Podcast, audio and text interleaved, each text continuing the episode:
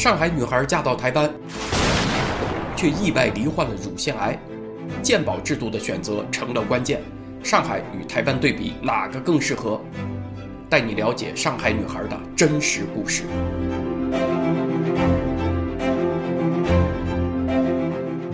大家好，欢迎来到文昭谈古论今。在 YouTube 上有大量把台湾和中国大陆相比较的影片，但是这种比较时常有些问题，因为中国是个地区差异极大的国家，把台湾和中国大陆整体比较啊，显然是不合适的，或者是对台湾不公平，或者是对中国的某些省不公平。那我们今天就从医疗保险这一个角度，从一个真实的故事出发，把台湾和上海对比一下。小雨是一位二十六岁的上海女孩，在嫁到台湾之前，她一直为自己是一位魔都人感到骄傲和自豪。对她来说，任何其他地方的人都是香污泥，大上海自然是什么都好。这里有纸醉金迷的十里洋场，这里的灯光比其他任何地方更为璀璨，夜色也更加迷人。黄浦江的水滔滔东流，见证了小泥滩黄浦滩的蜕变，从当年的租界到后来名闻天下的外滩。浦东这个曾经的荒郊野地，也变成了今天上海的繁华天际线。高速列车呼啸而过，地铁在地下支撑了把，光阴荏苒，上海人什么大风浪没见过，眼睛都不眨一下。可是千算万算，小雨万万没有想到，她为了爱情远嫁台湾，更没有想到她在台湾的新生活才开始不久，居然被诊断出了患有乳腺癌。她是哭着喊着想要回上海治疗。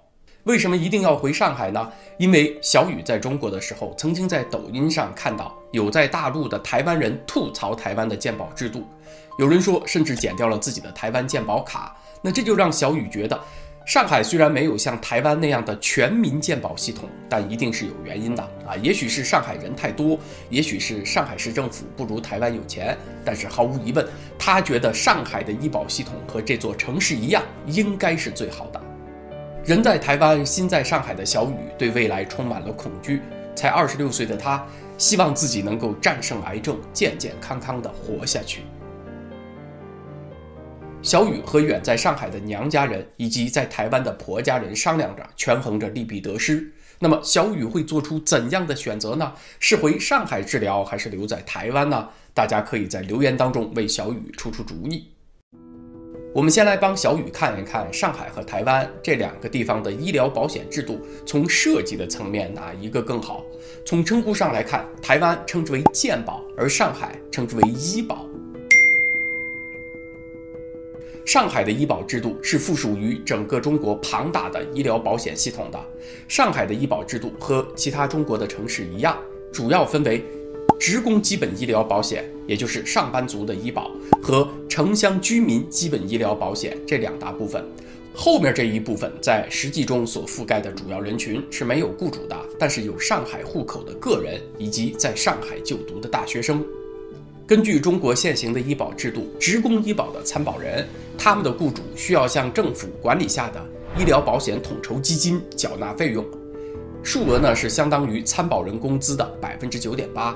这些缴费当中的三分之一会转入参保人的个人账户，用于一般看病时候的医院挂号费和买药的自付额部分，其余三分之二则是用于支付住院治疗等等相关费用。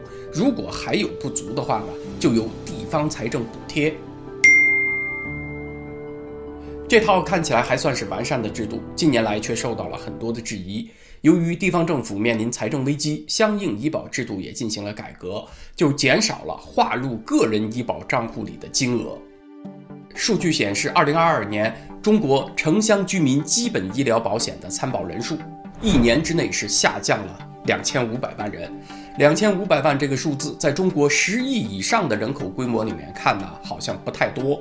但是比起上海市常住人口的二千四百万，就多出了一百万，也比台湾的两千三百万人多出了两百万。这么一比较，就显得非常多了。What？此外，还有提高医保支付门槛金额的问题，这也就意味着在中国，民众要更多的自掏腰包，要自付更多的看病钱了。根据报道，现在中国的退休人士每年的药费和去医院看病的门诊费需要超过五百元人民币。超出的部分才能够由医保统筹基金来支付。在职职工呢，这个门槛则是要超过每年七百元人民币。此外，中国的医疗保险还设有封顶线，也就是超过了一定数额之上的部分，医保就不再支付了。至于这个顶在哪儿呢？标准是根据各个地方政府的规定而异的，省份之间差异就很大。比如上海市职工医疗保险的封顶线是五十七万元，超出的部分呢仍然可报销百分之八十。四川省的这个封顶线就低多了，只有十万元，而成都则是按照收入标准的六倍来调整封顶线，而甘肃省的封顶线更低，只有四万元。虽然占了参保总人数百分之二十五的职工医疗保险，它的保障程度近年来有所消减，但是他们仍属于医保人群当中待遇比较好的一群。那剩下的百分之七十五，绝大部分的中国民众使用的是城乡居民基本医疗保险，它是合并了原来所谓的城镇居民基本医疗保险和所谓新型农村合作医疗而成的。城乡居民医保的参保人就惨一些，他们没有个人账户，全部缴费进入统筹账户。请问啥叫统筹呢？你可以把它看作是一个集体户，参保者人人有份，但是个人都不能够支配。谁得了病，只能按政策从里面报销费用。你报销的时候花的是别人的钱，别人报销的时候花的又是其他人的钱。统筹账户它的设计思路是。汇集所有人的资源，帮助当下最需要帮助的人。统筹账户它是社会保险的惯例操作，本身并没有什么问题。台湾的健保也是采取统筹账户的管理模式，但是在一个不受监督的体制当中，它的缺点就被放大了，那就是不透明。参保人都不知道统筹账户资金的使用状况啊，也没有渠道了解。在中国，医保统筹账户是由国家医保局来管理的。平民百姓也无权质询，所以嘛，你懂的。所以，在中国，人们普遍喜欢有医保个人账户，里面的钱是多是少还是其次的，关键是自己能够看得到啊，能够支配。一鸟在手，胜过两鸟在林嘛。但是，城乡居民医保的参保人只有统筹账户，没有个人账户，这又是一个不平等。城乡居民医保的缴费采取定额缴费制度，比如在上海地区，十九至五十九岁居民医保的参保人一年总共缴纳两千九百元，其中个人缴纳七百二十元，其余则是由财政补贴。那他们受保障的项目和理赔金额都比较低。城乡居民医保的参保人本来经济状况普遍就比较差。疫情后的这两年，中国经济又衰退，所以受到冲击最大的也是使用城乡居民医保的这部分低收入者。近年来，由于地方政府缺少计划，也缺少足够的现金用来补贴公共医疗，所以不断上升的医疗成本就被转嫁给了缴纳保费的民众，也就是大家普遍抱怨的保费上涨的问题。根据中国国家统计局的数据，在二零一八年以来。城乡居民医保的最低保费上涨了一倍多，而同一期间，农民工的平均工资才上涨了百分之二十四。城乡居民医保的参保人在大城市医院费用自付的比例也是居高不下，甚至高达五至七成。那你说这些人就在自己所在的县城医院看病不行吗？还真的不行，因为中国城乡医疗资源的差距巨大，患上了重病的人往往是涌向大城市的三甲医院，希望得到更好的治疗。说完了就医费用，接下来还得说说药费，这是医疗成本的另外一个重要方面。根据中国国家药监局的统计，医院所使用的药品大约有二十万种，甲类药品是一千八百种，乙类药品是八百多种，丙类药品是十八万多种。对医保而言，甲类药品是百分之百的报销，但是它只在二十万种药品当中占了一千八百种。乙类药品呢，通常是报销百分之五十至百分之七十的比例，而对于丙类药品，那十八万多种则是一分钱不报。看到这些数据，我们就知道，在中国医保的报销范围还是有很多限制的。再加上有起付线和封顶线的限制，那么想在中国好好的活下去，只靠医疗保险显然是远远不够的。中国现在有越来越多的人退出医保，小雨也是有所耳闻的。他的外婆因为摔断了腿要打钢钉，在有医保的情况下，还是花了十多万元人民币。他的阿姨在上海是自雇人士，由于不满现行的医保制度，也选择了退保。其实有一说一，像上海这样的一线城市，它的医保的保障力度比起中国的二三线城市来讲啊，还是要好很多的。那接下来我们就帮小雨看看被小粉红们吐槽到不堪的台湾鉴宝制度啊，其实台湾也是有小粉红的啊，就看这个鉴宝制度到底怎么样吧。果然是没有对比就没有伤害呀。众所周知的事实是，台湾所实行的是全民鉴宝制度，关键词是“全民”两个字。那可能很多人脑子当中蹦出的第一个问题就是：台湾是免费医疗吗？其实，台湾的全民健保和加拿大的免费医疗还不太一样。加拿大人的就医开支，除了眼科、牙科、理疗、保健一些项目之外，是由政府来支付的，财务来源主要是省一级的税收。而在台湾呢，也是需要。人们强制性的缴纳医保保费，资金池也是由政府来管理的，但是它的覆盖面是全社会的，是公平的，品质是有保障的。根据全球资料库网站 Numbeo 公布的最新2024医疗照顾指数，台湾是以86分的高分再次获得世界第一的殊荣。请注意，不仅是第一，而且是连续六年哦。呃，这会不会对玻璃心的伤害太强了？好吧。其实台湾的健保计划也不是百分百的把人们的医疗需求全都包干，在有些情况下也需要自掏腰包。那下面就会谈到，虽然经过了两年多新冠疫情的冲击，台湾仍然稳居医疗照顾指数的榜首。另外，在医疗支出指数方面，台湾也以一百五十八点一的高分遥遥领先。台湾的全民健保开始于一九九五年，到现在还不满三十年，它是这么运作的。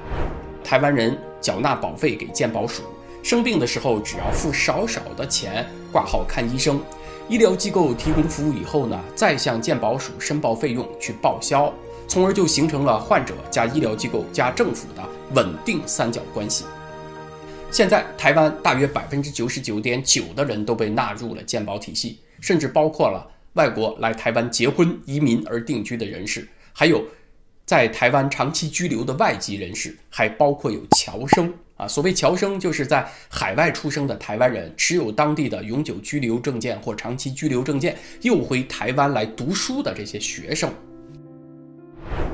在台湾卫生部的官网，小雨发现了这样一张图，真的是惊到了他啊！原来在台湾住院也是有封顶费的哟。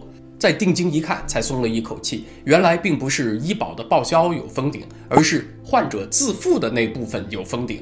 也就是说，你自己花钱治病超过了一定数额，后面不管再花多少钱，都不需要你个人掏腰包了。我们看这张图，最新年份是民国一百一十三年，也就是二零二四年全年住院费用自付上限是八万四千台币，换算成人民币才一万九千多元。每次住院自付上限是五万台币，约合人民币一万一千多元。如果一年下来，病人总计自付了超过上限，那健保署审核之后会把超过的部分全数退还给病人。这意味着，不管你得了什么病，住了几次院，在台湾一年自付不超过大约两万块钱人民币哦。事实上，只要被诊断罹患了癌症这样的大病，大多数台湾医院都会协助患者办理重大伤病证明。这个证明会被直接加注到你的健保卡资料库里面，这样相关的就诊和治疗项目，哪怕是自付的那一部分，也会全部免除。也就是说，自己一分钱都不用花了。哇！小雨所观察到的所有关于上海医保和台湾健保的事实，让小雨终于决定在台湾接受乳腺癌的治疗。Winner。那么现在问题就来喽，我们回到今天影片一开头提出的问题，那为什么上海就不能够复制台湾的全民健保制度呢？难道真像小雨所以为的，是因为上海人口太多，钱太少造成的吗？说起来，台湾和上海确实有很多可比性，这也是我们把两地放在一起来讨论的原因。比如，台湾的常住人口是两千三百万，上海是两千四百万。二零二三年上海的全年 GDP 是四点七二万亿元，台湾二零二三年的 GDP 是二十二点五万亿新台币，大概是五点七万亿元人民币，比起上海的四万七千多亿只多了一点。再来看政府税收，二零二三年上半年，台湾政府的收入是两万零九百三十六亿元新台币，折合成人民币呢，就是四千八百多亿元。而二零二三年上半年，上海市政府的财政收入是一万零六百二十三亿元人民币，主要是由税收和卖地收入组成的。所以，上海市政府的财政收入是台湾那四千八百多亿元人民币的两倍还要多。所以大家看到了，上海市政府比台湾政府要有钱得多哦。如果在民众所缴纳的医保保费之外需要政府财政补贴的话，显然上海市政府是更有底气的。上海要实现台湾模式的全民健保，甚至实现一定程度的免费医疗，并不是荷包的问题。但是比较上海和台湾的时候，还要注意一个问题，就是台湾它是事实独立的主权体，得自己负担国防，得自己出军费。二零二三年台湾的军费开支占到了 GDP 总额的百分之二点五，从原来的百分之二上升了零点五个百分点，大约相当于一年一千三百三十多亿元人民币。军费上海是不用自己负担的，但是上海也有一个问题是台湾没有的。就是如果他本级财政有盈余，会被中央财政抽走，去填补财政有赤字的别的省份，这叫做转移支付。至于这部分数额每年有多少呢？没有公开的数字。其实，即使回到开始全民健保的一九九五年，当时台湾也说不上是财大气粗啊。一九九五年，台湾的总人口是二千一百三十五万，那一年的 GDP 总量是二千六百二十四亿美元，人均 GDP 呢？只有一万三千美元左右，而二零二零年上海的人均 GDP 已经达到了两万二千多美元。所以，如果以一九九五年的台湾财力都可以搞得起来全民健保，二零二零年代的上海就更加不能够以缺钱为理由推脱了。当然，我们也不能只说好的一面。台湾的全民健保听起来虽然很美好，但是它也不是天上掉下来的。那它到底是怎么来的呢？早期的台湾流行这样一句谚语：想要致富，第一就是去卖冰，第二就是当医生。在一九六零年代没有健保的年代，小孩生病了进诊所看病挂个号就要四十元台币，医生看过以后开出药单就要四百元台币，去抓药还得另外掏钱。可是要知道，那是在基本工资只有每个月六百元台币的年代啊。那个年代的台湾人要得了大病的话，分分钟都是要卖房卖地来筹钱的。那个时候，虽然台湾也有各种名目的保险，但是一共只有百分之五十九的台湾人有保险。一九八零年代，台湾基本解决了民众的温饱问题，就开始意识到台湾人的健康也是台湾的基本人权。一九八六年五月份，中华民国行政院首次推出了全民健保的规划。在这个健保推行的过程中，也不是那么顺利的，其实也有很多人反对。啊，你说本来是好事儿，为啥还有人反对呢？因为毕竟需要强制人们去缴纳保费嘛。有的人就担心这个全民健保会加重个人和家庭的经济负担，还有些人对全民健保的制度设计不够满意，这都造成了一部分人的不理解和反对，甚至有举行罢工抗议的。但是经过九年的准备和努力，全民健保终于在一九九五年上路，正式实施了。好，接着提问。以目前上海的人口和财力来讲，实施台湾这种模式的全民健保应该是没有问题的。那为什么上海它就不做呢？这显然是一个和政治制度有关的问题，是和谁是国家的主人这个问题高度相关的。其实，在今天影片的前半部分，我们已经提到过了，台湾的健保并不是根据个人缴纳保费的多少来区分生病以后报销等级的。可相比之下呢，上海的医保制度则是缴费越多，生病以后享有的报销等级就越高。这背后的思想是在台湾是把病人就医作为一种平等权利来看待的，就如同投票的时候是不区分阶层和收入的，每个人都是平等的一票一样。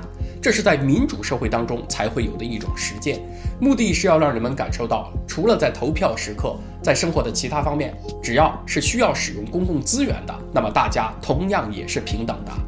但是就医和投票毕竟还是有所不同，在投票的时候，再有钱的人你也不可能得到多余一张的选票啊，在你名下的选票再怎么也只有一张。可是就医的时候，如果患者非得需要额外的医疗服务，你多掏钱是可以办到的。相比之下，上海的医保制度呢，就只能覆盖一些较小的病。碰上大病的话，病人家庭很可能就要破产了。因病致贫的故事在中国层出不穷。其实，小雨在上海的时候就曾经看到过有交不起钱的病人跪在医院门口跪求医生治疗他的孩子。当时他的想法是，一定要多赚钱才能够摆脱这样的悲惨命运。可是没想到，他在台湾治疗癌症的时候，医院是根本不需要先交钱才看病的。很多人不清楚的是，中国的医保，包括在上海这种号称治理能力天花板的城市，对于公务员也是有特殊津贴的。而且离休人员老红军可以享受更加优厚的医疗待遇。前一阵子有一条非常耸动的消息，题目叫做“为这台活着的印钞机被迫住进 ICU 四年”。你没听错，不是四个星期，也不是四个月，而是四年。故事说的是一个已经成为了植物人的老干部，他的子女不顾及父亲的愿望，一直把他养在医院的 ICU 里面。不仅因为医疗全部免费，而且老干部只要有一口气在，他的家庭每个月就可以领两万多元人民币的退休金，所以叫做活着的印钞机嘛。这是中国等级严明的医疗制度所衍生出来的故事。哪怕老干部住 ICU 的一部分费用需要自理，他的子女都不会这么干的。一方面是老干部自己想离开 ICU 早早去超生而不可得，另外一方面是有更多的人交不起住院费，只能等死。那这是什么呢？这明显就是另外一个版本的“朱门酒肉臭，路有冻死骨”嘛。正因为越是弱势的人，抗风险能力越差，他们才越需要社会保险制度的保护，这也是社保制度所设立的初衷。而在中国的医保呢，对弱势群体并不友好，这才导致。二零二二年有两千五百多万人退保。如果把台湾的全民健保制度搬到了上海，那显然特权阶层就不能够再享受这些人上人的红利了。而他们本身是掌握了政策制定权的人，那显然这就不是能力足不足的问题，而是想不想做和要不要做的问题了。小雨很庆幸，他做出了正确的决定。他在台湾的乳腺癌治疗过程非常顺利，现在已经脱离了药物治疗期，进入康复阶段了。那么好，今天的话题咱们就分享到这儿，谢谢大家，咱们下回接着再聊。